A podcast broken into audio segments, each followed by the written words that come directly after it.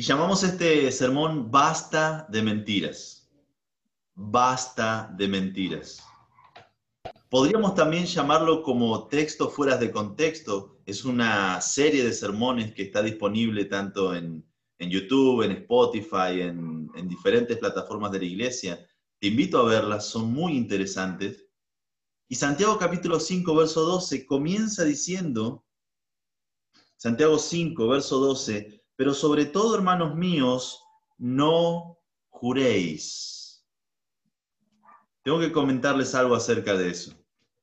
En cuarto grado, todos los, los niños acá en Argentina, cuando están en cuarto grado, que sería 8 o 9 años, depende en qué mes hayas nacido, tenemos que hacer el juramento a la bandera. En mi época aún era el juramento a la bandera. Y yo había escuchado alguna vez algún predicador o en alguna conversación en mi casa de que los cristianos no juramos. Yo no sabía que estaba en Santiago 5.12. Entonces tenía una, una contradicción, una lucha enorme, porque yo quería agradar al Señor. Y si el Señor me decía que yo no debía jurar, yo no quería hacerlo. Recuerdo que había tomado la determinación aunque tuviera que ir preso por esa determinación, aunque me echen del colegio, y esa era la, la mentalidad de un niño de 8 o 9 años, yo no iba a decir sí juro, pero yo amaba a mi patria y aún la amo. Entonces quería de alguna manera dar mi compromiso y resolví decir sí prometo. Imagínense en los ensayos, todos gritando, sí, juro, cuando decíamos si jurábamos defender la bandera. Y yo no decía nada. En el momento del acto estaban todos ahí y mientras dijo si ustedes prometen o si ustedes juran servir a la bandera y defenderla, mientras todos decían sí juro, yo bien bajito dije sí prometo. Ah. En ese momento, todas las mentiras que había dicho, todas las veces que había dicho malas palabras, todas las veces que no había obedecido a mis padres, todo se fue porque no, no juré y agradé de esa manera al Señor. Mi sorpresa fue cuando años más tarde encontré que Jesucristo mismo juró. Encontré que Dios pedía juramento. Y acá en Santiago, capítulo 5, verso 12, este texto que muchas veces es fuera de contexto, no está diciendo que no juremos, sino que está diciendo, como dice en el título, basta de mentiras. Basta de mentiras.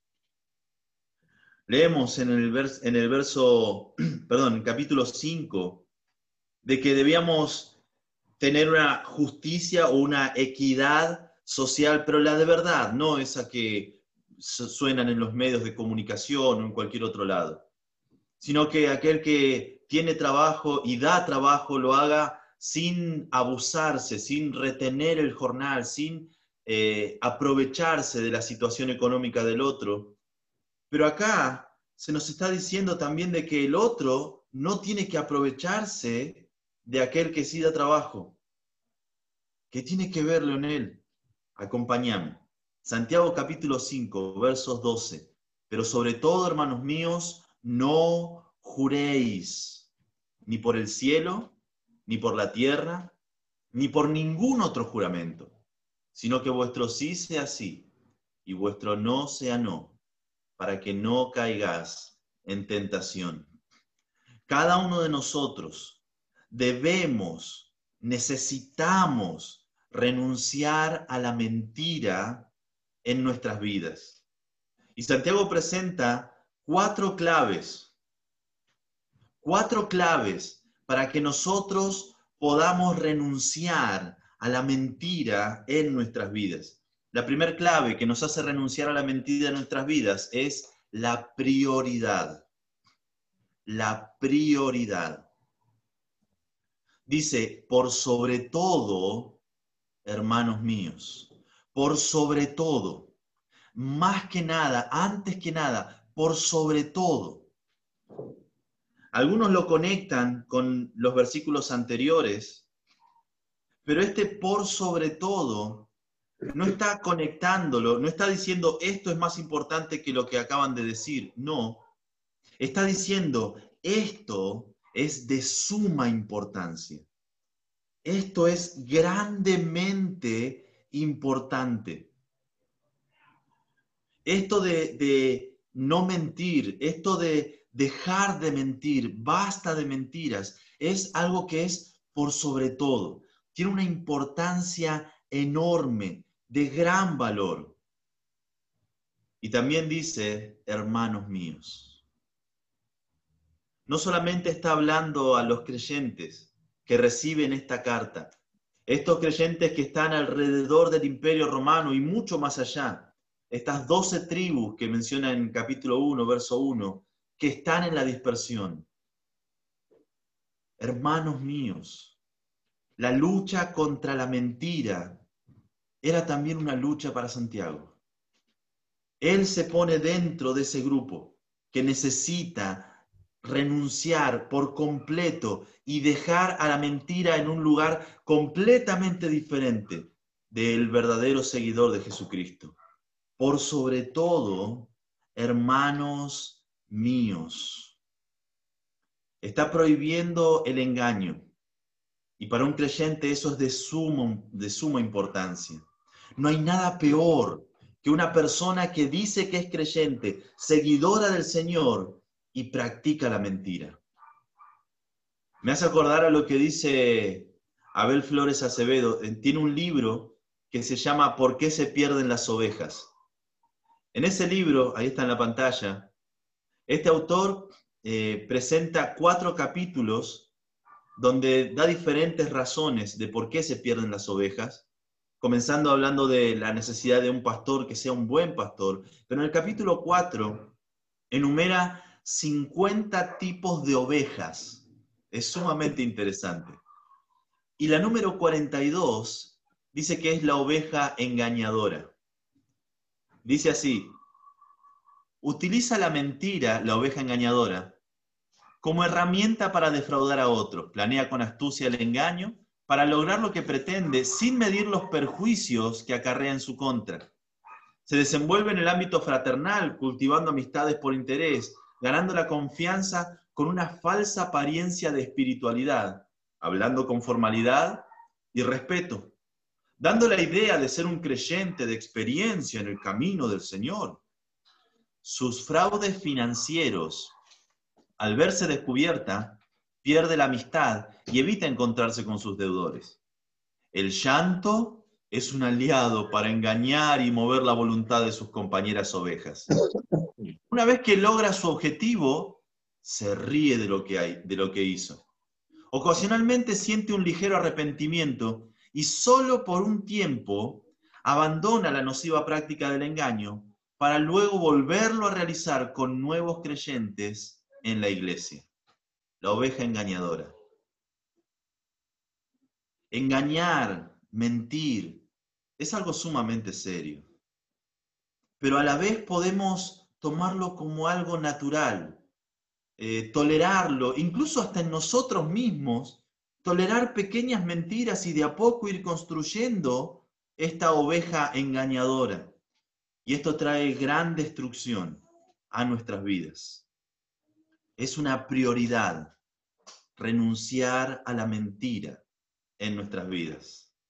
La segunda clave que nos hace renunciar a la mentira en nuestras vidas es la prohibición. La prohibición.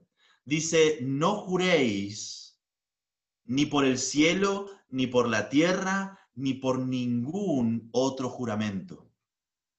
Es fascinante, hay una coma ahí donde dice no juréis y da la impresión de que dijera que hermanos, sobre todo hermanos míos, no juréis y hace una coma como una pausa. Cada vez que hay una coma es como una pausa para respirar y seguir con el relato.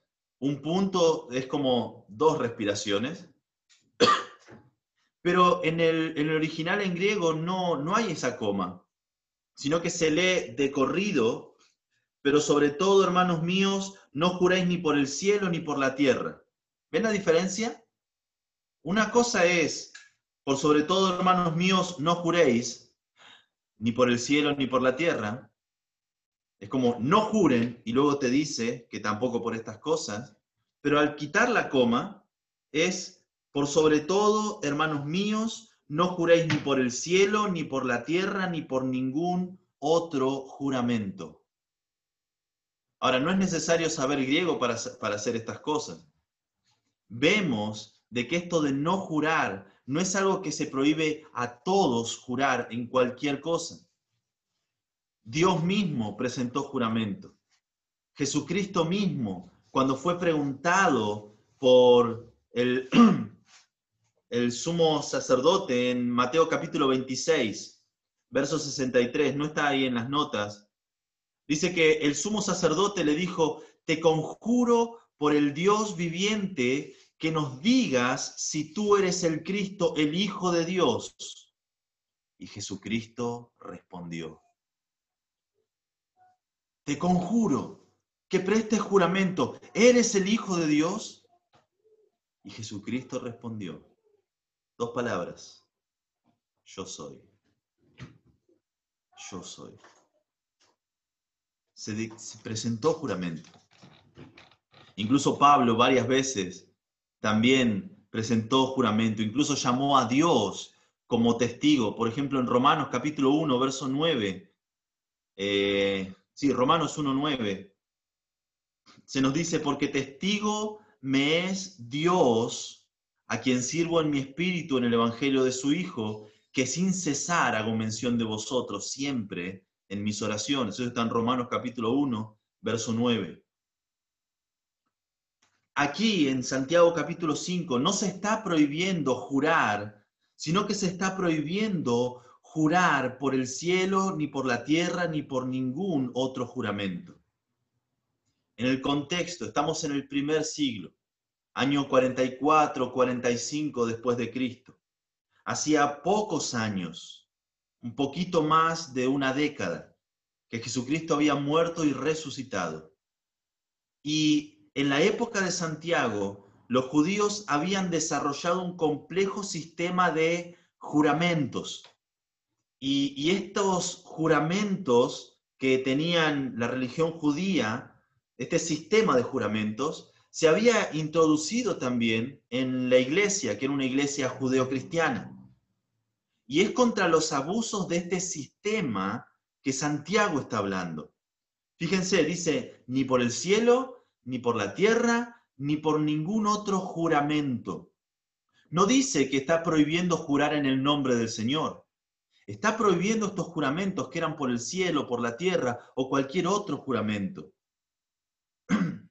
Yo escuché esto antes y seguramente Santiago también escuchó esto antes. En el Sermón de la Montaña, Mateo capítulo 5, Tal vez Santiago lo escuchó en su hogar o tal vez lo escuchó en el Sermón del Monte. Mateo capítulo 5, leemos en el verso 33 al 37. Mateo 5, 33 al 37.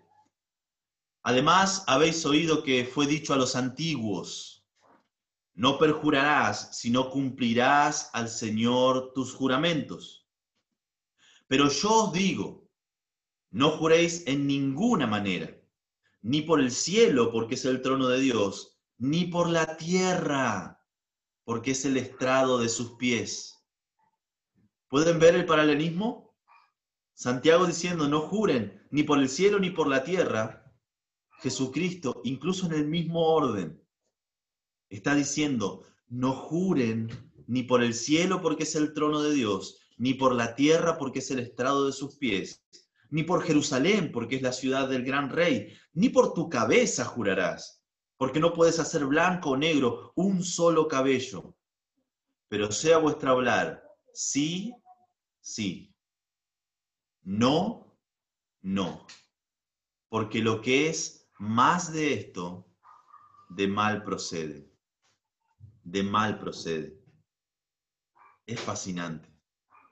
Es fascinante el, amor, el respeto y la memoria. ¿Cuál, ¿Cuán fuerte fue el ejemplo de Jesucristo para su medio hermano Santiago? Que no solamente los conceptos, sino el orden incluso de sus palabras se han vuelto las mismas palabras de Santiago. Oísteis que fue dicho a los antiguos. No dice como está escrito, dice oísteis que fue dicho a los antiguos. Esta frase, oísteis o habéis oído que fue dicho a los antiguos, lo encontramos varias veces en Mateo 5, no se refiere a la enseñanza del Antiguo Testamento, sino a una tradición de los rabinos. La declaración esa que dice no perjurarás y no cumplirás al Señor tus juramentos, parece que es sacado del Antiguo Testamento respecto al carácter sagrado del juramento, pero hay un detalle adicional en esto, algo que no está en el texto bíblico, pero sí en los anales de la historia y en la tradición, y era que la enseñanza rabínica sostenía que solamente eran obligatorios de cumplir los votos al Señor. Solamente estaban obligados a cumplir los votos que eran al Señor. En su manera de pensar, piensen conmigo, si Dios era parte de un juramento, si, si el nombre de Dios o Dios era parte de un juramento, entonces ese juramento debía cumplirse. Todos los demás juramentos, decían ellos, podían ser, y tenían la intención también de ser, violados sin cometer perjurio. Si vos jurabas por, por cualquier cosa que no sea Dios o su nombre, sea este Adonai, sabemos que no usaban la palabra Jehová, pero sea Elohim, Adonai o cualquier otro nombre de Dios o Dios, entonces ellos tenían que cumplirlo. La ley decía que debían cumplir. Pero si juraban por cualquier otra cosa, ese pasaje que decía, no perjurarás si no cumplirás al Señor tus juramentos, no se aplicaba a eso. ¿Ven lo, lo enmarañado y lo perverso, esa intención de engañar. Solamente cuando juran por Dios, cumplan. Pero si no juraron por Dios, puede ser que no lo hagan, no hay una consecuencia grave. Muchas personas hoy en día hacen lo mismo.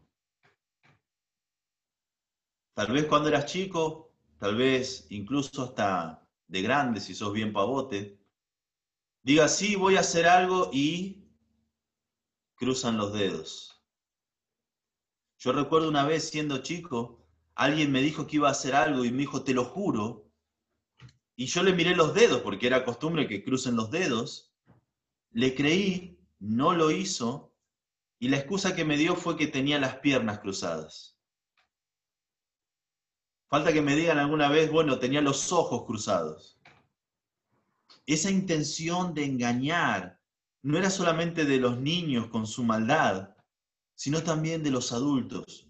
Y el sistema religioso había tenido todo un protocolo para poder cruzar los dedos cuando prometían, o por el cielo, o por la tierra, o por cualquier otro juramento.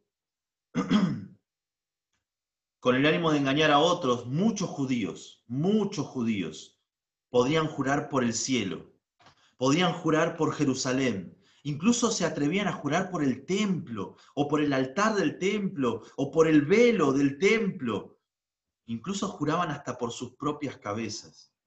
Si no, no tendría sentido la denuncia que hace el Señor Jesucristo en Mateo capítulo 5. Cualquier cosa era válida jurar y no cumplir el juramento, siempre y cuando no se jure en el nombre del Señor tenían un corazón que estaba habituado al engaño, querían engañar y buscaban la manera de hacerlo.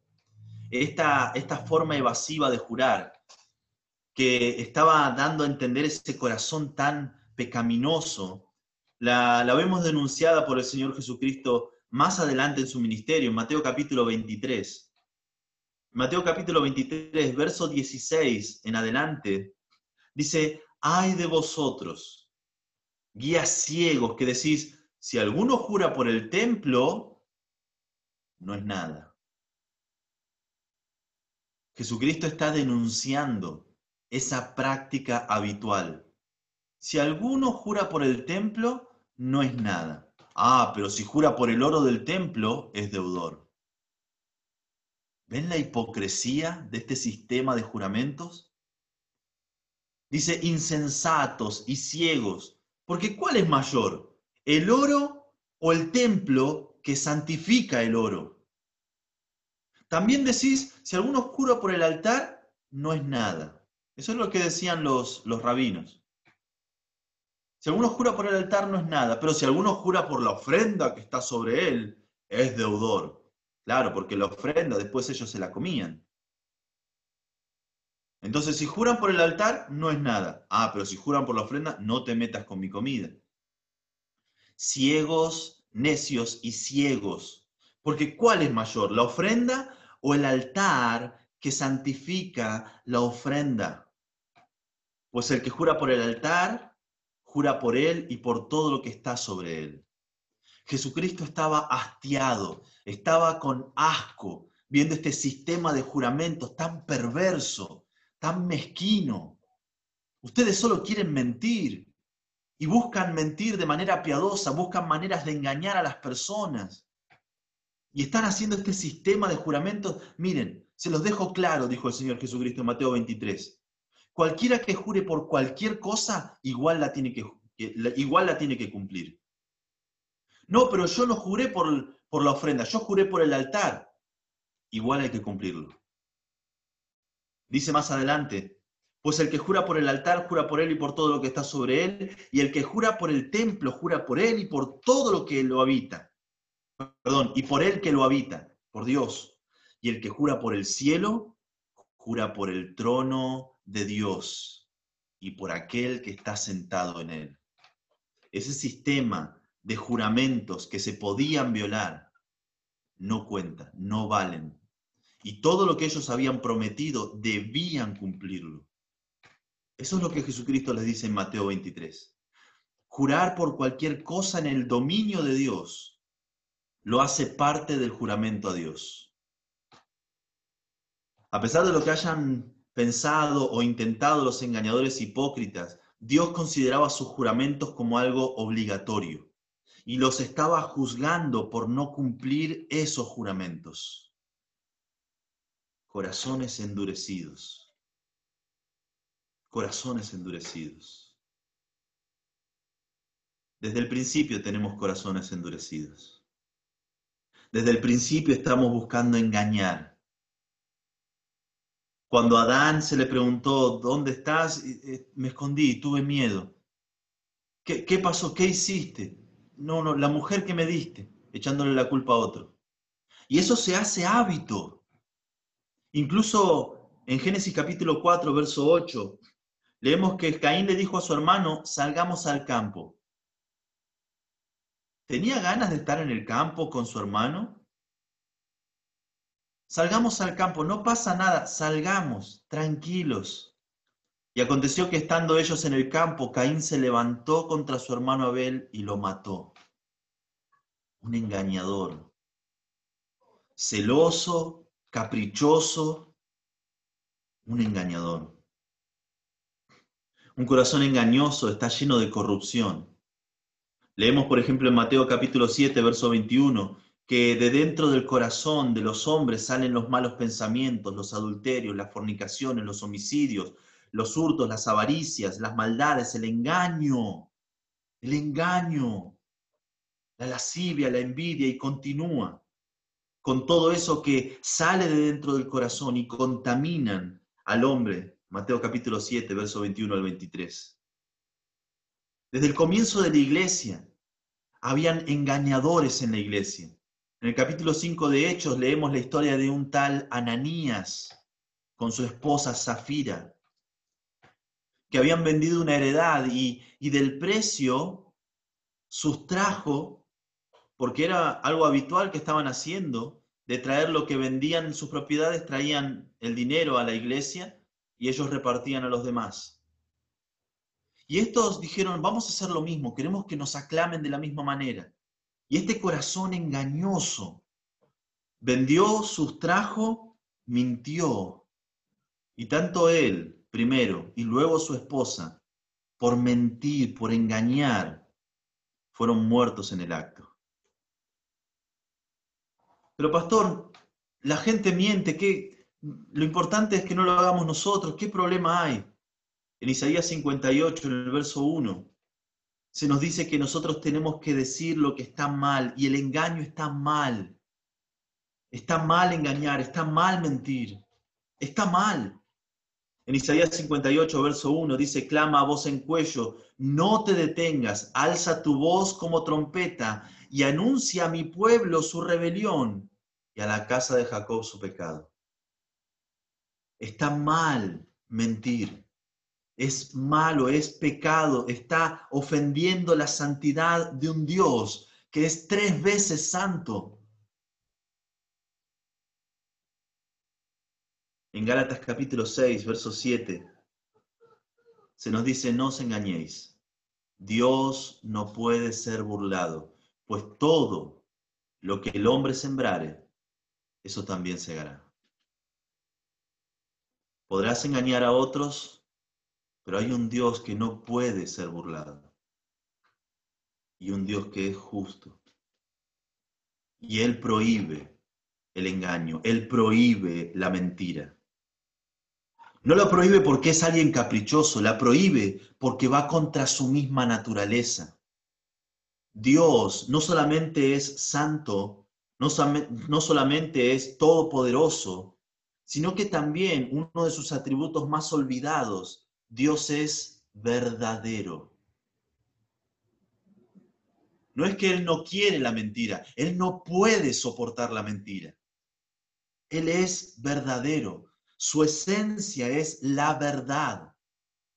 Por eso cuando leemos en los evangelios que Él es el camino y el único camino, Él es la verdad la fuente de toda verdad.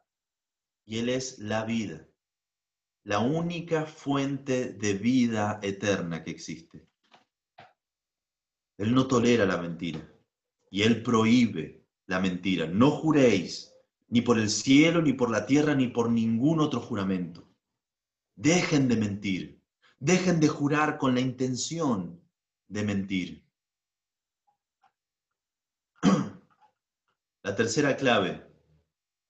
La primera clave era que era una prioridad. La segunda clave que nos hace renunciar a la mentira en nuestras vidas es la prohibición. Dios lo prohíbe. La tercera clave que nos hace renunciar a la mentira en nuestras vidas es la preferencia. La preferencia. Sino que vuestro sí sea sí y vuestro no sea no.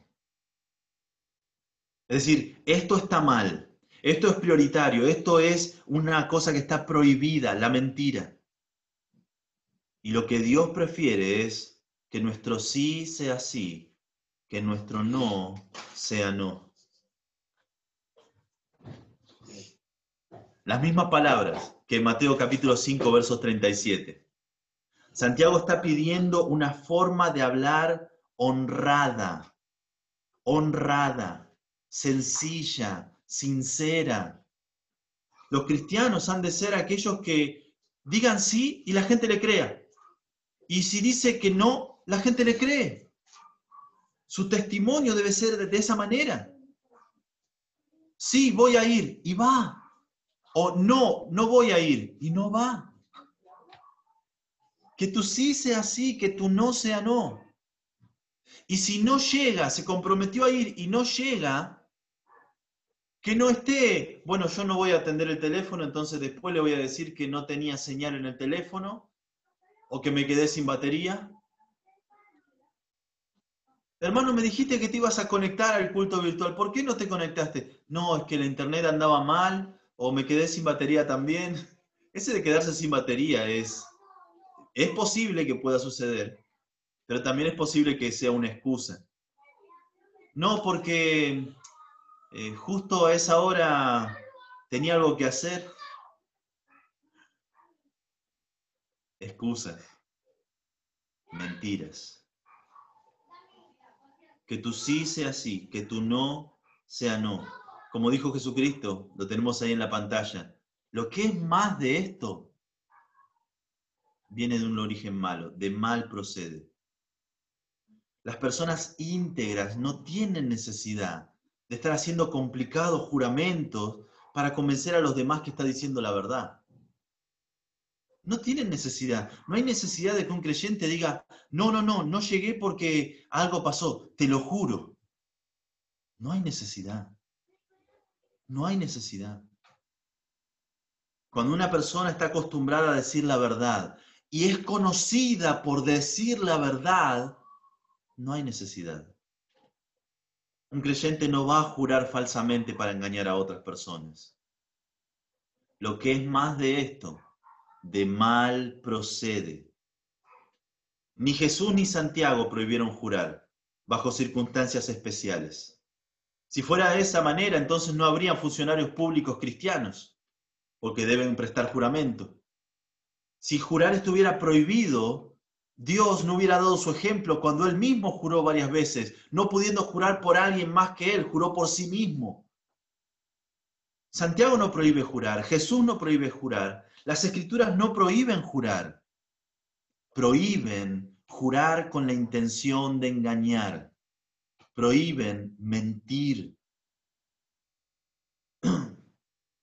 Jesús incluso a todas las conversaciones dentro de la iglesia, entre los hermanos de la iglesia.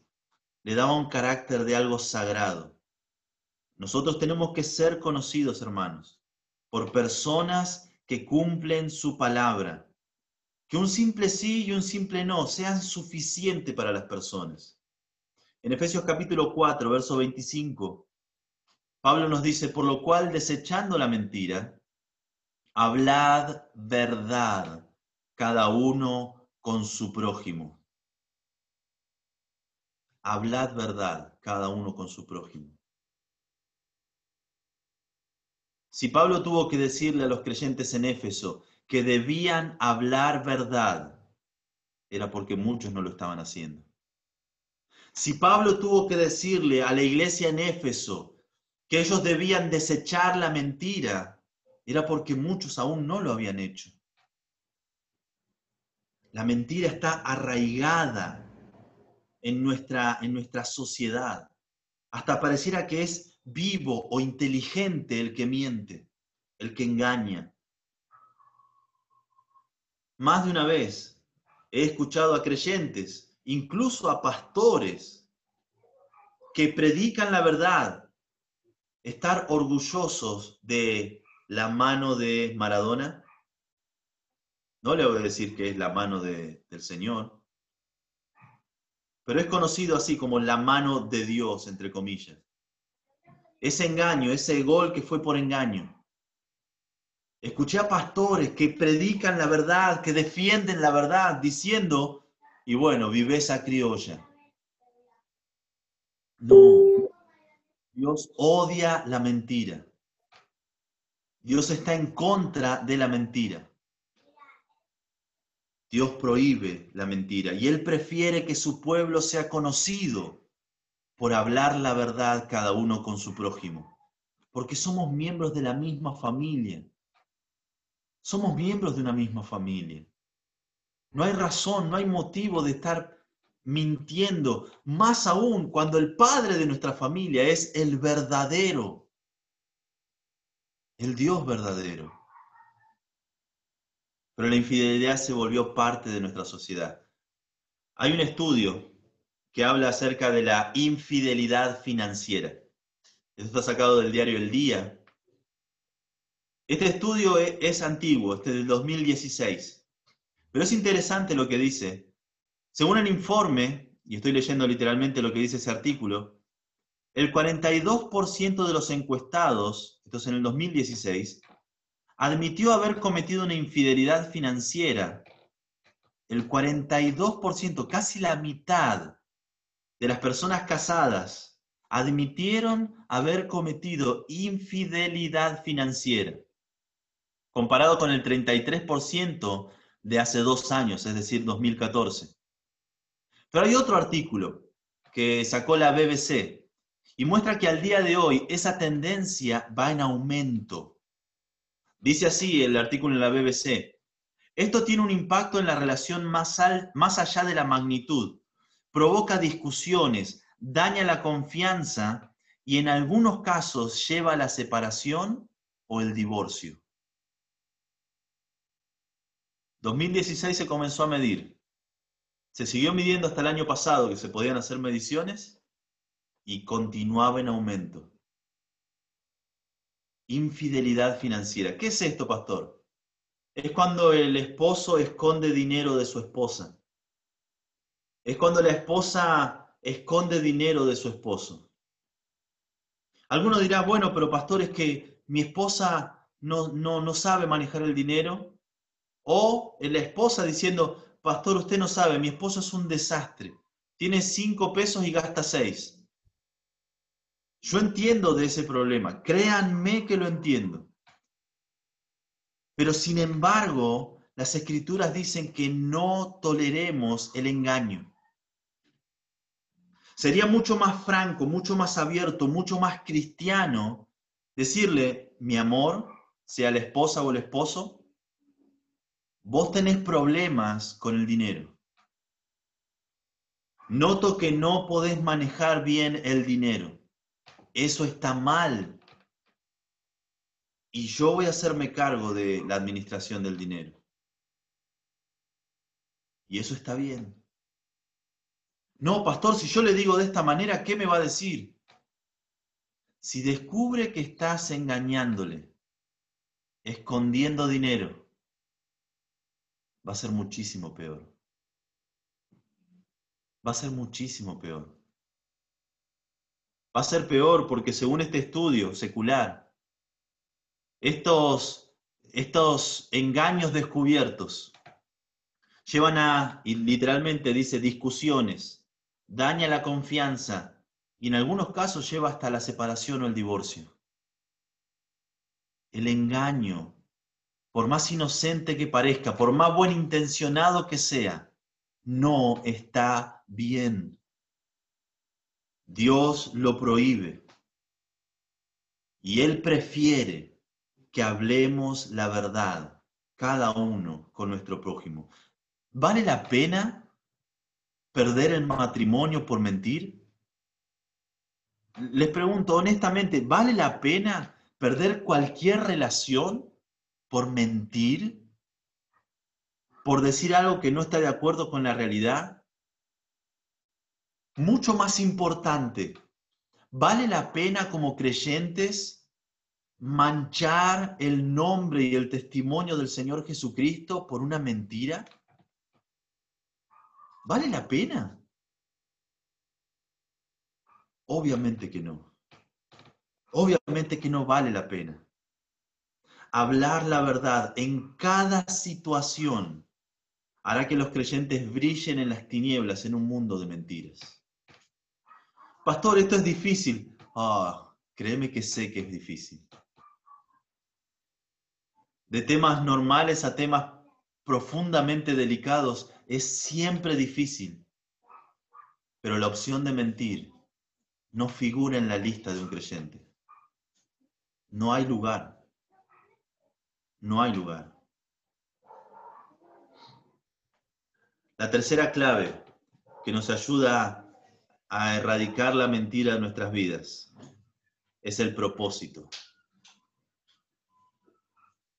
Es el propósito. La primera clave era la prioridad. La segunda clave que nos hace renunciar a la mentira en nuestras vidas era la prohibición. La tercera era la preferencia de hablar verdad, de decir sí y es sí, decir no y es no. Y la última clave que nos hace renunciar a la mentira en nuestras vidas es el propósito. ¿Para qué? Cuando leas en tu Biblia, ¿para qué? Está diciendo un propósito. ¿Para qué? Esto sucede para qué? Es el fin, es a lo que apunta todo lo que viene diciendo anteriormente, para que no caigáis en condenación. Para que no caigáis en condenación. como una motivación contra los falsos juramentos, Santiago está señalando la consecuencia de violar los juramentos. Si ustedes siguen jurando por el cielo, por la tierra y por cualquier otro juramento, mintiendo, buscando engañar, lo que les va a suceder es que van a caer en condenación. Quienes hacen esto caen en condenación. Leemos en Éxodo capítulo 20, en el verso 7. Dice, no tomarás el nombre de Jehová tu Dios en vano. No juren en el nombre de Dios, no juren. No tomen el nombre de Dios en vano, porque no dará por inocente Jehová al que tomare su nombre en vano. ¿Se volvió serio? No tomen el nombre del Señor en vano. No juren en el nombre del Señor, creyendo que no pasa nada. No tomará por inocente Jehová al que tomare su nombre en vano. Una forma de tomar el nombre de Dios en vano es jurar falsamente. Y como lo vimos dicho por Jesucristo, no está diciendo solamente si juran en el nombre de Adonai o de Elohim o de Jehová, Está diciendo si juran por cualquier cosa, están tomando el nombre de Dios en vano. En Mateo capítulo 23, ay de vosotros. Esto es un lamento del Señor Jesucristo. Y hay varios ayes o lamentos. Ay de vosotros, guías ciegos que decir si alguno jura por el templo no es nada, pero si alguno jura por el oro del templo es deudor. Ay de vosotros. Hay condenación. Hay condenación. Obviamente, Santiago no tiene acá en Santiago capítulo 5 en la mente el castigo de Dios sobre los creyentes. La palabra que usa para que no caigáis en condenación. Esta condenación es la palabra crisis, muy parecido a lo que el mundo está enfrentando hoy por hoy, crisis. En griego es esa palabra, crisis. Y no se usa esa palabra nunca en el Nuevo Testamento para referirse al castigo a los creyentes. Nunca la palabra crisis se utiliza como castigo a los creyentes. Cuando Dios castiga a sus hijos, a los creyentes, usa otra palabra, que es la palabra paideuo. Paideuo. Por ejemplo, en 1 Corintios capítulo 11. 1 Corintios capítulo 11. 1 Corintios capítulo 11, en el verso 32, dice, mas siendo juzgados, somos castigados, paideuo, por el Señor, para que no seamos condenados con el mundo.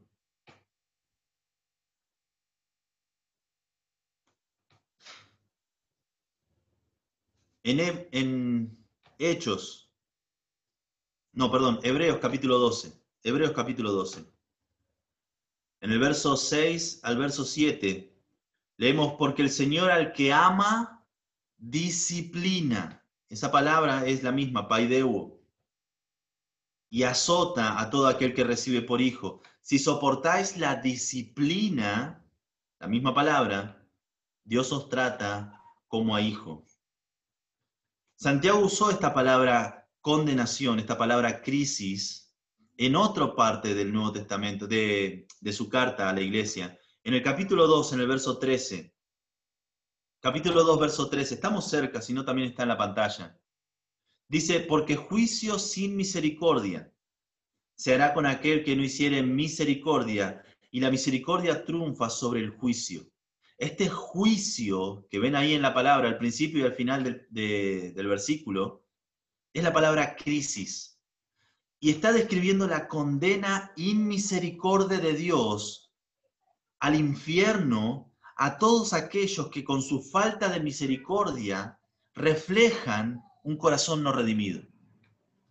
Es decir, alguien que no ha sido perdonado, alguien que no ha sido regenerado, no tiene misericordia con otros, Dios no va a tener misericordia con ellos. El juicio, la crisis, es la condena al infierno. Están mostrando que ellos no tienen un corazón transformado por el Señor Jesucristo. Esta idea de dictar sentencia con la palabra crisis la encontramos 25 veces en los evangelios. No vamos a ver las 25 ocasiones, pero te invito a tomar tu Biblia y a ir a Juan capítulo 5. Juan capítulo 5. Estamos acostumbrados a pasar las pantallas y va a estar en la pantalla, pero en Juan capítulo 5, si estás habituado a buscar en tu Biblia, te invito a que vayas y lo veas. En el verso 22, como está en la pantalla, Leemos el uso de esta palabra crisis. Dice, porque el Padre a nadie juzga, sino que todo el juicio lo dio al Hijo. Acuérdense, la palabra crisis es la palabra juicio. Yo voy a decir crisis, pero ustedes van a leer juicio o, juzgar. Porque el Padre a nadie crinei o juicio o crisis, sino que todo el crisín o crisis dio al Hijo. Verso 24. De cierto os digo que el que oye mi palabra y crea el que me envió, tiene la vida eterna y no vendrá a crisis, mas ha pasado de muerte a vida. Verso 27. Y también le dio autoridad de hacer crisis por cuanto es el Hijo del Hombre. No os maravilléis de esto, porque vendrá la hora cuando todos los que están en sepulcros oirán su voz. Y verso 29. Y los que hicieron lo bueno saldrán a resurrección de vida, mas los que hicieron lo malo a resurrección de crisis. ¿Queda claro? Está hablando de condenación y una condenación en el infierno. Obviamente, Santiago no, está diciendo que los creyentes nunca van a mentir que nunca van a tener problemas con su lengua. Todo el capítulo 3 de Santiago está hablando de la necesidad de vigilar nuestra lengua, de dominar nuestra lengua. Los cristianos pueden caer a veces en la mentira, pero mentir no va a ser la constancia en nuestras vidas. La mentira no va a ser un hábito en nuestras vidas. Hay consecuencias enormes. Hace poco, un futbolista argentino acusó de mentiroso a el director del club Barcelona. Capaz que lo vieron, si sos eh, que no te gusta el fútbol, tal vez ya has escuchado. Messi quería irse del Barcelona, el, el que dice ahí María Bartomeu, José María Bartomeu, era, es el presidente del Club Barcelona, y le había dicho varias veces que él podía irse cuando termine la temporada. Luego, por un tecnicismo, cambió su palabra.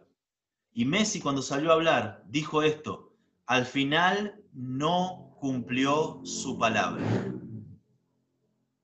Creo que fue de las pocas cosas que dijo de este hombre en los veintipico minutos de, de entrevista.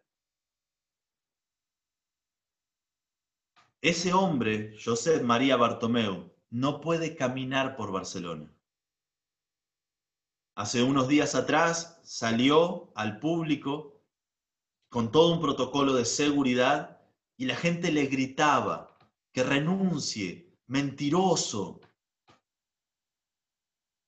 Tiene una condena social, es un condenado social. Obviamente, él no va a ser reelegido para ser presidente del Barcelona. Nadie quiere tener un mentiroso dirigiendo una entidad deportiva de ese calibre. Sufre una condena y va a tener que pagar esa condena. Social, obviamente, pero va a tener que pagarla.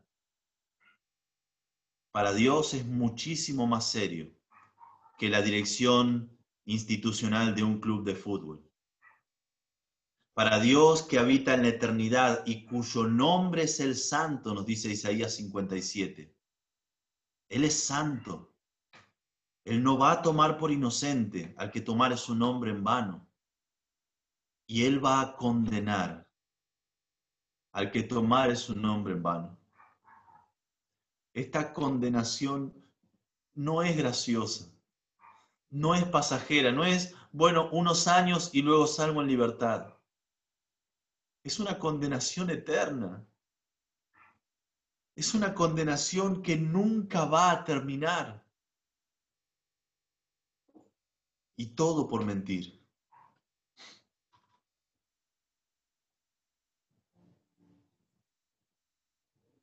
Obviamente, los hijos de Dios no van a mentir. No van a vivir una vida habituada a la mentira. No solamente no quieren los hijos de Dios vivir una vida de mentira, sino que no pueden. Esta nueva naturaleza que Él hizo habitar en nosotros nos va transformando a la medida de la estatura de la plenitud de Cristo, a la imagen del que nos creó. Y no solamente no queremos tener relación con la mentira, no podemos, no podemos. Si en estos momentos, mi hermano, me estás escuchando y estás llevando una vida de mentiras y no hay problema para vos, tu conciencia no te remuerde, no hay culpa en el interior, te ruego que te arrepientas y aceptes a Jesucristo como tu Señor y Salvador, porque un creyente no puede vivir una mentira. Si estás viviendo en la mentira, es que aún no conociste al Señor Jesucristo.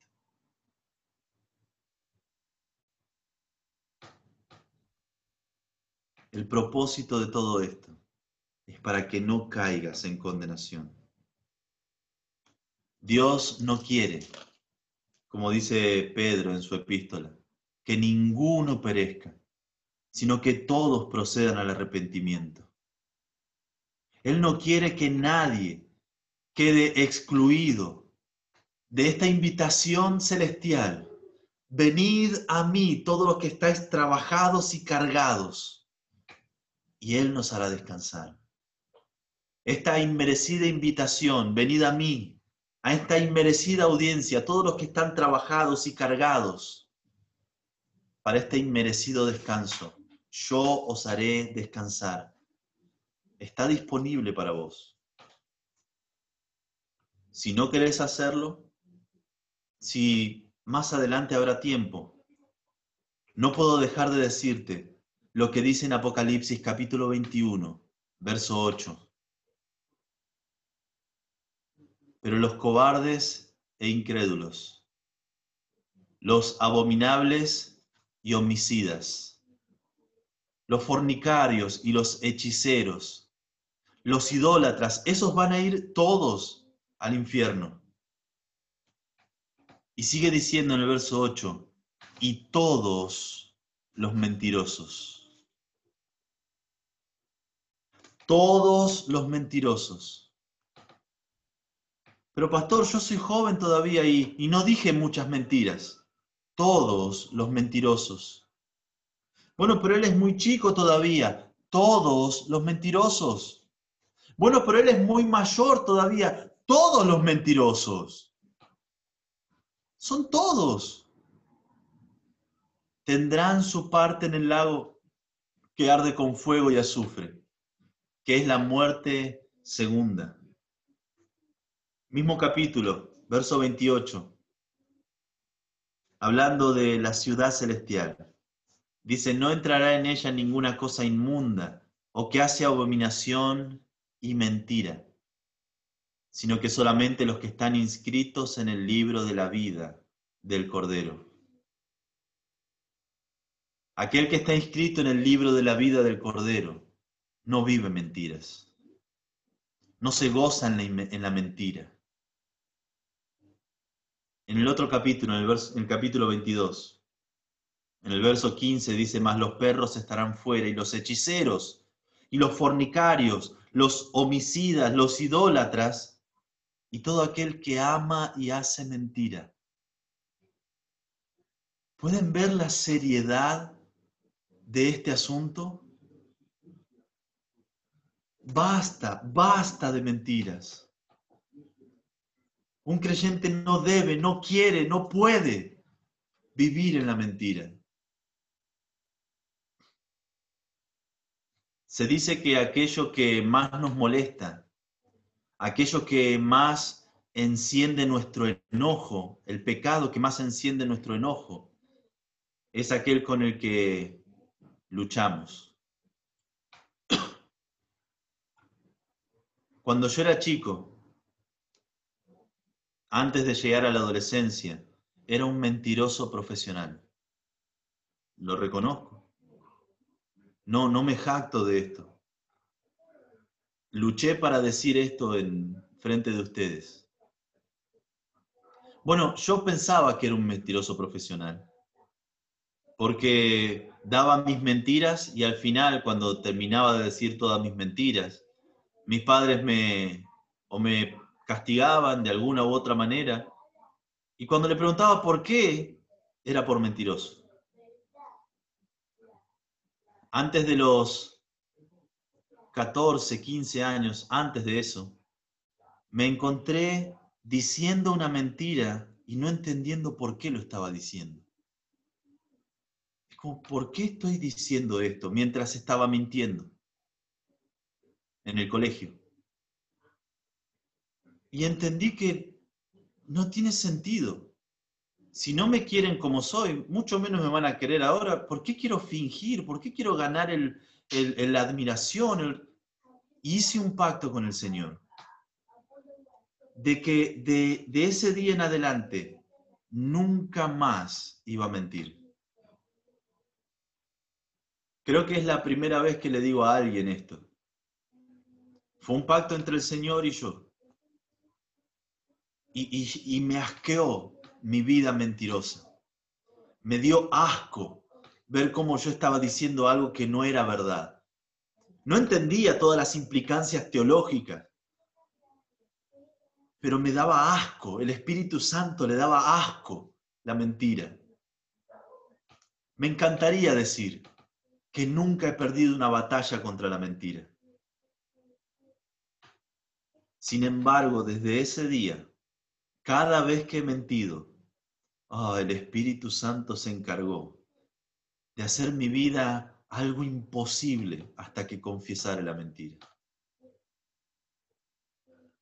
Hoy por hoy tengo una frase.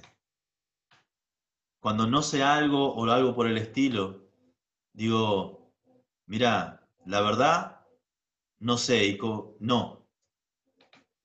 La verdad no sé, y como no miento, no te digo. La verdad no sé, pero como no sé mentir, no te digo. Me encantaría decirte, pero como no, no puedo mentir, no te digo.